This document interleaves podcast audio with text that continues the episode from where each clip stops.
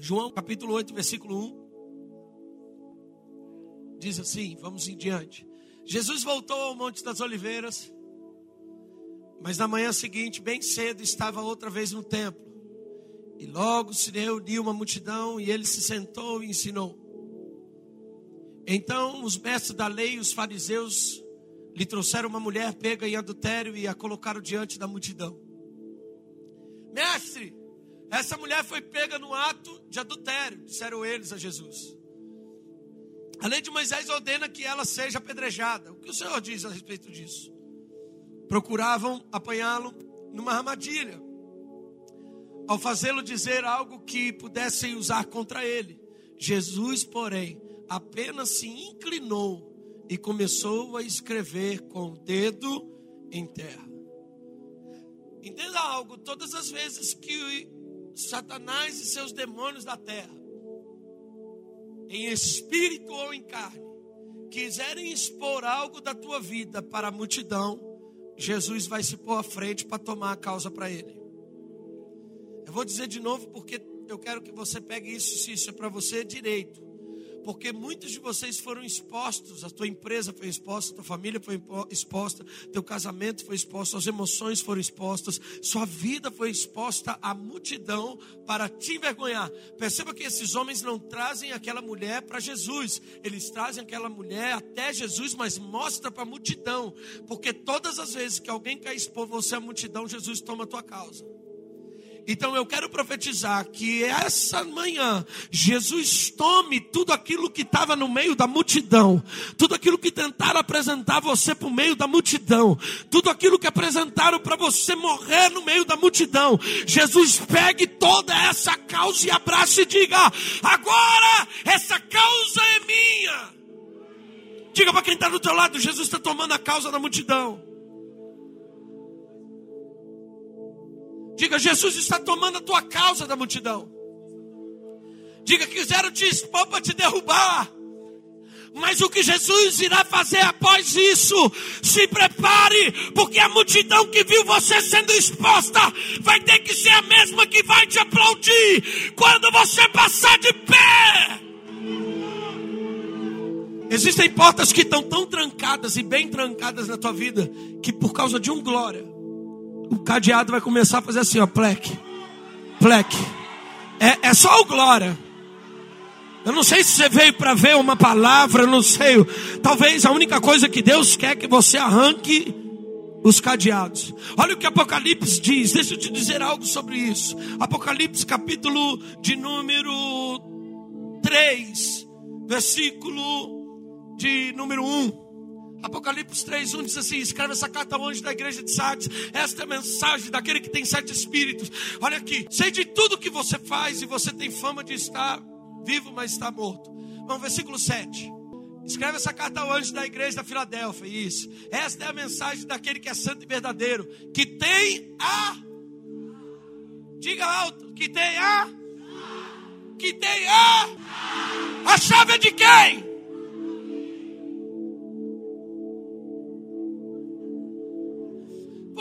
Davi é uma chave? Porque Davi entendia que existem portas que não se abrem se não for adorando, glorificando, louvando a Deus. Todas as vezes que Davi precisava enfrentar uma batalha que ele não conseguia vencer, ele pegava a chave. Aí Apocalipse vai dizer assim: Davi tem uma chave. E, e ele tem, Deus está com essa chave, que é de Davi. Ô irmão, a chave é de quem? Mas quem está usando? Deus não tem problema de ver coisas em você que é sua, desde que Ele possa usar, desde que Ele possa tomar e dizer: Eu tenho a chave que é, diga para quem está do teu lado, a chave do teu carro pode, ser, pode até ser sua, mas se Deus puder usar, e eu também no final de semana, eu vejo os seguros aumentando aqui. Davi é uma chave, sim ou não? Davi é uma chave, sim ou não? Agora preste atenção nisso, por isso que esse glória tem que sair da tua boca. Davi é uma chave, a Bíblia vai dizer que Deus vai usar a chave de Davi, que abre porta que ninguém mais pode fechar, e que fecha a porta que ninguém pode abrir. Aí Deus vai dizer assim: Eu coloquei uma porta. Davi tem uma chave, mas eu tenho uma porta. Diga para quem está do teu lado: Jesus é a porta, mas a chave é de Davi. Qual é a chave de Davi, irmão? É a forma como ele reage a Deus toda vez que Deus está no lugar. Você não tem reagido conforme o que Deus é no lugar, por isso algumas portas não se abrem na tua vida, porque não existe porta que se mantenha fechada quando a chave de Davi entra. Qual era a chave de Davi? Davi era adorador. Davi chegava, adorava, a porta abria. Você fica batendo em porta, fazendo os outros abrir, canta mais do que coisa. Irmão, deixa eu te falar. Tem porta na tua vida, conta em cima da mesa que não vai se abrir com a sua gritaria. Vai abrir com você colocando as contas assim e falando: Te louvarei, não importa as circunstâncias. Eu adorarei somente a Ti. É, é por isso que eu estou aqui, eu te adoro. Isso aqui não me impede de te adorar. Isso é chave. Pastor, alguém já usou essa chave alguma vez? Vou te explicar. Paulo e Silas na prisão. Trancados, presos, acorrentados cadeias, cadeados sobre as portas, guardas sobre etapas. E aí a Bíblia diz que quando um olha para o outro fala assim, não vai dar para sair, aí um deles fala assim, vamos à chave. Qual é a chave? Ué, a de Davi. Davi não cantava e as coisas se abriam. A Bíblia diz que Paulo e Silas fizeram o que na prisão? Não, não, não. Usaram a chave.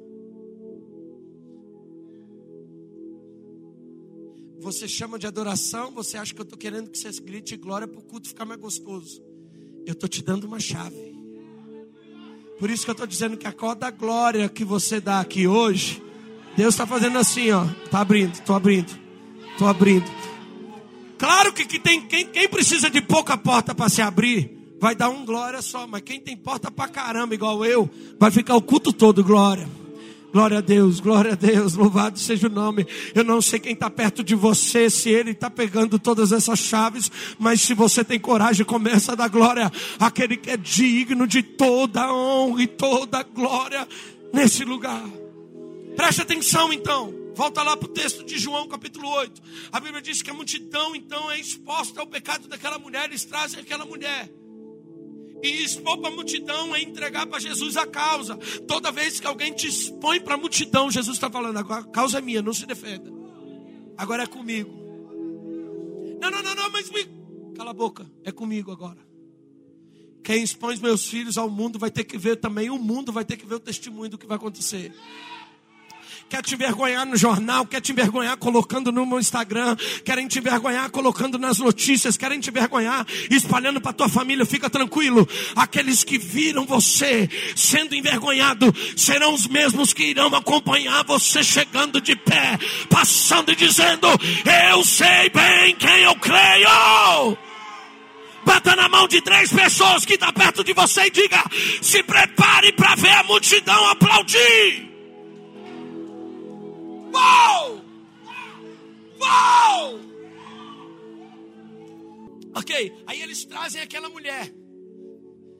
E eu já falei sobre isso, mas eu quero insistir sobre isso por causa de ontem. Eles trazem aquela mulher. Vem cá, dois homens. Vem cá, filha.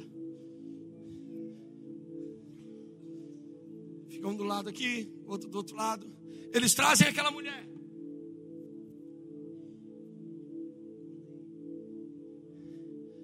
De um lado, outro do outro. E eles apresentam aquela mulher à multidão. Mas a Bíblia diz que eles trouxeram para Jesus, mas a vergonha tem que expor para a multidão. Toda vez que alguém fica com um papinho de que quer te levar para Jesus, expondo para os outros, é um traíra. É um fariseu X9 que vai se ver com Jesus. Não, eu te expus, mas é para o bem do irmão. É para o bem do raio que o parta. Fofoqueiro miserável. Quem faz fofoca de pessoas, principalmente dentro de um contexto cristão, é a pior raça de crente que existe. Expor, sabendo que vai espalhar para a multidão, é a pior.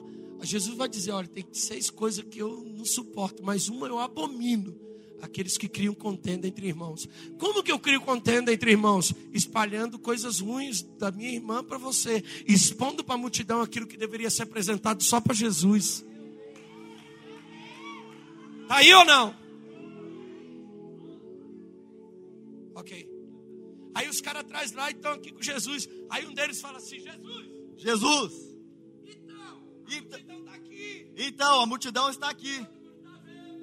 Todo mundo está A vendo. mulher foi pega em adultério. A mulher foi pega em adultério. Eu fico imaginando Jesus dizendo assim: ela se adulterou a si mesma.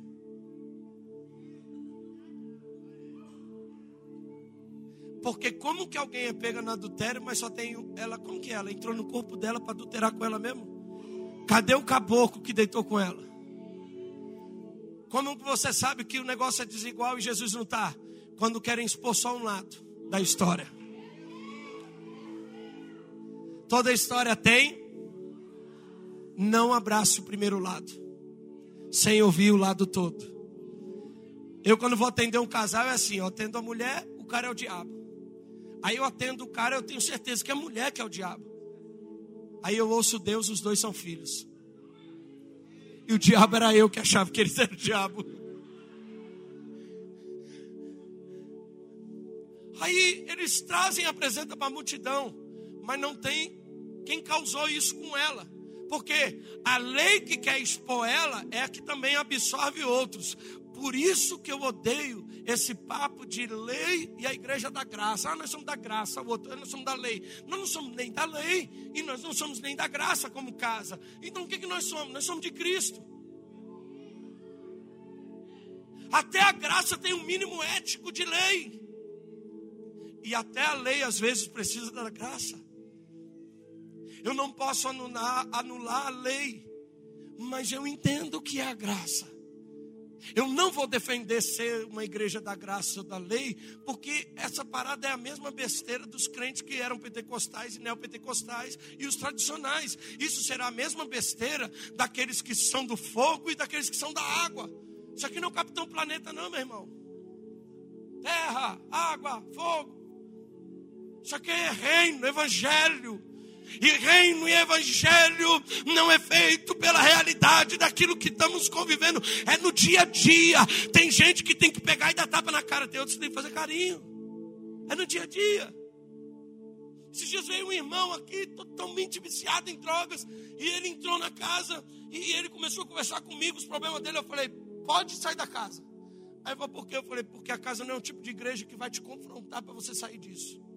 Você precisa de uma Deus é amor, mano. Porque pode falar mal dos irmãos da Deus é amor, da Assembleia, mas é o seguinte: as leis rígidas que são estabelecidas lá mudaram a vida de muita gente que nunca mudaria. E numa igreja como a casa, o cara ficaria até pior. Então vamos respeitar, irmão. Aí eles expõem, e Jesus está olhando, está dizendo: tem um lado, mas não tem duas pessoas. Só que o que mais me impressiona, leia aí no teu texto. Aí eles vão dizer: a lei de Moisés diz que uma mulher dessa tem que ser apedrejada. Agora, analise essa, essa hora comigo. Quem está aqui, diga amém. A Bíblia diz que eles mantêm ela de pé, sim ou não? Mas ela não está de pé. Por quê? Porque o fato de eu estar de pé por fora, só Jesus sabe como eu estou por dentro. Eu estou de pé por fora, eu vim aqui, levantei minha mão, estou gritando, mas só Jesus sabe como eu estou por dentro. Olha o que diz o versículo de número 6. É, é o 6. Procuravam apanhá-lo numa armadilha e fazê-lo dizer que é algo para usar contra ele. Jesus, porém, apenas. Agora me pergunte por que, que ele se inclinou. Enquanto ele conversava com os homens que estão de pé, a conversa tem que ser na altura de quem está. Quando eles olham para a mulher, a mulher não está naquela altura. Então ele tem que conversar onde ela está de verdade. Quem conversa com você olhando nos seus olhos, não conhece a sua realidade. Existem pessoas que a gente vai conversar que a gente tinha que ir para o chão, mesmo elas estando de pé. Porque elas podem estar de pé para o lado de fora. Irmão, como que você acha que era eu apresentar na multidão para essa mulher dizendo assim: oh, foi pega adultério, casa? Como que vocês iriam reagir? E qual seria a reação dela de ser exposta para todo mundo? Você acha que ela ia ficar de pé assim? Ela ia ficar assim, ó. Ela ia querer ir para o chão, mas os caras não iam deixar ela para o chão. Ela ia querer abaixar e os caras iam puxar ela para cima. Fala, fica de pé. Você não errou? Agora eu vou te mostrar. Mas Jesus, quando chega e conversa com eles, ele está conversando com eles que estão acusando ela. Aí ele olha para ela e fala assim: Ué, ela não está aqui em cima. Deixa eu conversar onde ela está de verdade. Então Jesus se inclinou. Jesus não está desrespeitando os caras. Jesus está respeitando ela. Jesus não precisa de respeitar quem te maltrata. Ele só precisa abraçar tua causa respeitando você, porque você ele ama. Então ele vai até ela e começa a tratá-la com amor e com carinho. E aí a Bíblia vai dizer no versículo de número 7: E eles continuaram a exigir uma resposta, de modo que ele, de modo que ele, porque ele está lá mexendo com ela na terra. Aí os caras começam a exigir, ele fala: Deixa eu voltar a conversar com os caras porque os caras não estão aqui embaixo, porque estão cheios de si, estão aqui em cima. Aí Jesus se levanta e conversa com eles, dizendo o seguinte: aquele de vocês que nunca pecou, atire a primeira pedra. Qual é o problema de você expor para a multidão o erro dos seus irmãos? É que a multidão conhece os teus também que expôs. O ruim de expor para o povo é que você expõe esquecendo que o teu telhado é de vidro. E amanhã quem pode se quebrar é você. Aí Jesus fala: Eu sabendo que tem povo aqui que sabe tudo de vocês, faz o seguinte: atire a primeira pedra daquele que nunca pecou. Os caras já pegam com a pedra assim, né? Os caras estão com a pedra na mão. Fala, agora eu vou desossar essa mulher. De repente eles devem olhar para alguém no meio da multidão que deu ruim. A Bíblia diz que eles começam a ir embora.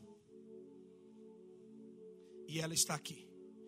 E olha o que diz o, o versículo de número 8. Então, quem inclinou-se de novo? Porque os acusadores foram embora, mas a reação dela ainda está no pó. Aí Jesus fala: Deixa eu falar com você aqui no pó. Versículo 9.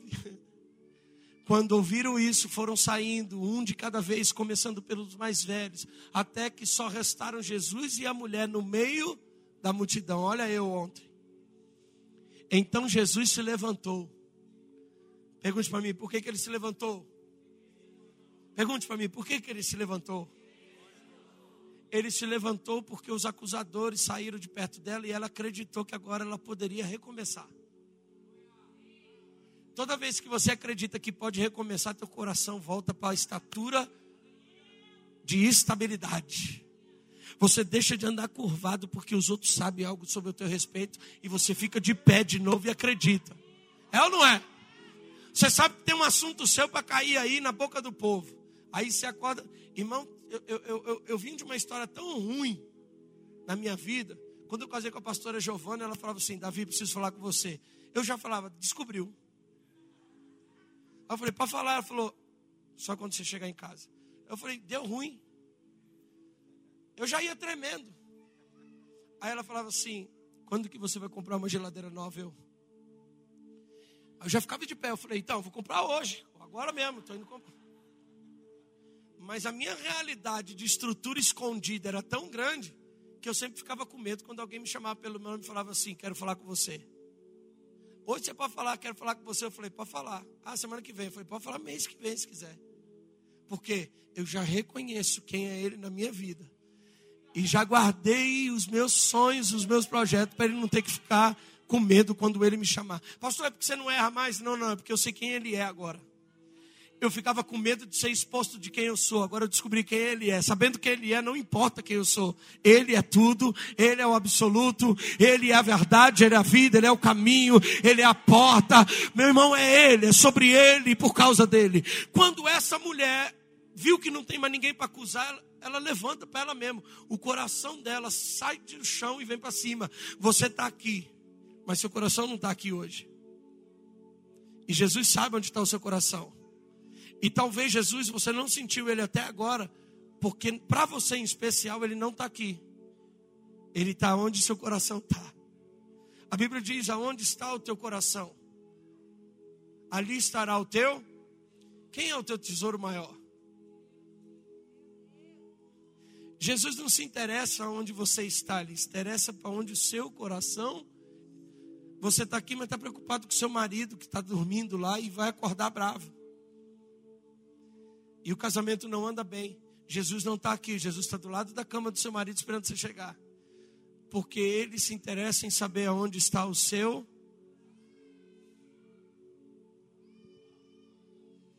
Isso dá raiva, porque você não precisava nem talvez ter vindo para a igreja hoje. Ele estava lá. Aonde você estabeleceu o teu coração, Jesus vai saber onde você vai estar. Jesus não se direciona por você por, pelos seus passos, ele direciona onde seu coração está. Por isso que na graça complica, porque ele fala assim: no, Velho Testamento, quem é pego em adultério tem que ser apedrejado, mas no Novo Testamento é o seguinte: ele fala, pensou, caiu no coração, pensou, já adulterou. Por quê? para Deus, para Jesus, o que mais vale é a intenção do teu coração. O teu coração tem mais significado para Ele do que onde você tem pisado. Porque você pode. Quer ver uma coisa? Tem gente que anda ainda em balada, mas o coração está na casa. Você, você, você, vai tentar conviver lá, mas você fala, mano, eu estou forçando para estar tá aqui por causa dos meus amigos, mas não é mais meu lugar. Por quê? Seu coração não está lá. Aí para piorar, você não consegue encontrar Jesus lá porque Jesus está onde teu coração está. Aí você é tão bom, ama tanto esse lugar, que mesmo você indo para a balada, Jesus continua vindo aqui. Por quê? Seu coração ficou aqui. Jesus visita onde seu coração está. Quando Jesus percebe que o coração dela está no chão, vai para o chão. Quando ele percebe que o coração volta, ele levanta. E diz: coração está de volta. Diga para quem está do teu lado: Jesus sabe como você está de verdade. Diga: maquiagem não esconde de Jesus. Diga, um bom penteado não esconde de Jesus. Ele sabe onde você está. E agora, para terminar, ele levanta e diz assim: Onde estão os seus acusadores? E ela não pode responder essa pergunta. Me pergunte por quê? Porque eles estão ali. Porque os, seus, os teus acusadores podem parar de te acusar, mas eles ficam de longe vendo para ver se você vai dar certo.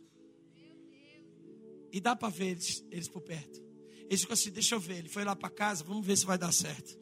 Eu estou vendo, vou acompanhar no Instagram. Ah, não vai durar um mês, isso é fogo de palha. Ih, já são dois, três, quatro meses. Olha, um ano está crente mesmo. Ixi. Jesus faz duas perguntas, mas podendo só responder uma. Ele diz: Onde estão os seus acusadores? Aí Jesus, sabendo que ela não pode responder, ele faz a segunda: Nenhum deles a condenou? E olha o que ela responde: Não, Senhor. E respondeu Jesus: Então, deixa eu te falar uma coisa.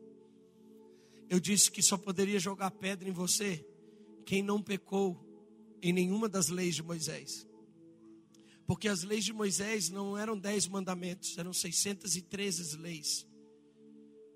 613 leis. Você já imaginou o que é isso? Para você não errar em uma? Você quer ver para ver se ia se dar bem na, na lei de Moisés? Você quer ver? Vou pegar aqui você aqui, vamos ver. Lei de Moisés para o povo judeu. Não pode misturar leite com carne. Estrogonofe, alguém gosta? Bom, você já deveria ter largado a pedra faz tempo. Não pode comer carne de porco. Bom, você pode largar suas pedras. Eu não vou além porque vai dar ruim para você. Em duas você já caiu. Teve alguém que não caiu em nenhuma das duas? Que nunca comeu estrogonofe nem carne de porco? Teve alguém? Olha que igreja de pecador que eu tenho. Tá ruim para mim mesmo. Talvez por isso Jesus desce tanto aqui. Agora, olha o que Jesus está falando para ela. Então, os caras que estavam aqui, um exemplo, eles comeram carne com leite, estrogonofe, mas eu não como. Eles comeram carne de porco e eu não como. Eles mentem, eu não minto. Eles roubam, eu não roubo. Eles adulteram ou não adulteram? Jesus está dizendo para ela assim: eles falham em algumas leis, mas eu nunca falhei em nenhuma. Eu posso te jogar a pedra. Porque perante a lei de Moisés só poderia apedrejar quem não tinha problema com nenhuma das leis. Deus é inteligente, sim ou não? Deus botou uma lei para ninguém ser apedrejado, irmão. Quem que apedreja? Os hipócritas. Que vem para e acha que pode tomar ceia e fica olhando para quem pecou, falando: se pegar na ceia vai morrer. Hein? Aí Jesus fala assim: é, e você acertou 100% essa semana? Aí é mais fácil você pegar o pão, repartir, tá? Então, para você e para mim, viu? Não, mas eu estou pior. Eu falei: é então, mas eu sou misericordioso.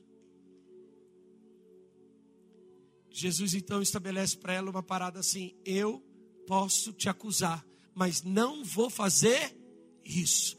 Você se lembra de Adão no paraíso, no jardim? Quem lembra? Quando, quando Deus desce lá e fala assim: Adão, cadê você? Deus falou assim: Adão, você pecou? Deus só queria saber onde Adão. Aí Adão vai e fala assim: foi a mulher que o Senhor me deu. Essa desgrama aqui foi culpa sua. Se Senhor não tivesse aberto a porta de, dessa empresa, eu não viveria isso. Se eu não tivesse casado com essa mulher, eu não daria isso. Aí Jesus está dizendo assim: essa é a atitude de Adão no jardim. Botar a culpa nos outros. Eu quero te dar uma nova opção. Eu tomo sobre mim a tua culpa. Porque essa é a diferença. Você, mulher que é casada, você vai descobrir se você é casada com Adão do jardim ou Jesus. Como que eu sei se eu sou casado com Adão do jardim ou com Jesus? O Adão do jardim sempre fala que a culpa é sua. E o Adão de Jesus, ele sempre vai tomar a culpa para ele. Eu não sei se você sabe, mas Eva não havia sido criada. Ela estava em Adão, pela costela. Mas ela não havia sido criada quando Deus disse para não comer das árvores do jardim. Deus disse: não coma da árvore do jardim para Adão. Mas não disse para Eva, Eva foi criada depois. Então a culpa é de quem? Sempre quando um homem frouxo governa, mulheres incríveis erram. Porque quem não sabe passar as ordens de Cristo para dentro da sua casa, faz com que toda a sua geração erre. Eu estou pegando para mim, mano. Eu estou tendo que restabelecer dentro da minha casa o sacerdócio. Porque se minha família errar, a culpa é minha. Giovana, esses dias, falou assim: tá dando tudo errado. Eu falei: tá, não tá legal. A gente discutindo alguma coisa, ela falou: então aponta o caminho, porque Deus não pediu para eu apontar o caminho, falou para você.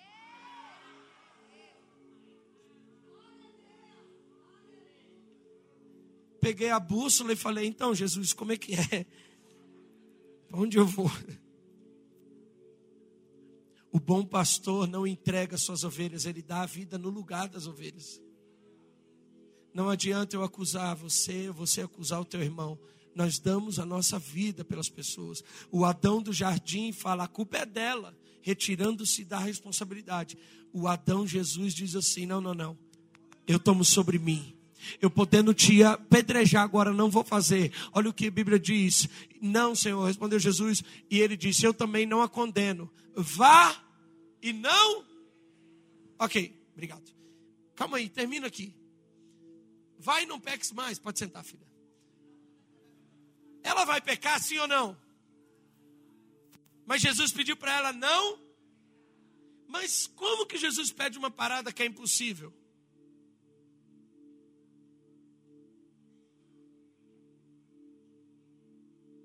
Porque Jesus pediria algo que é impossível.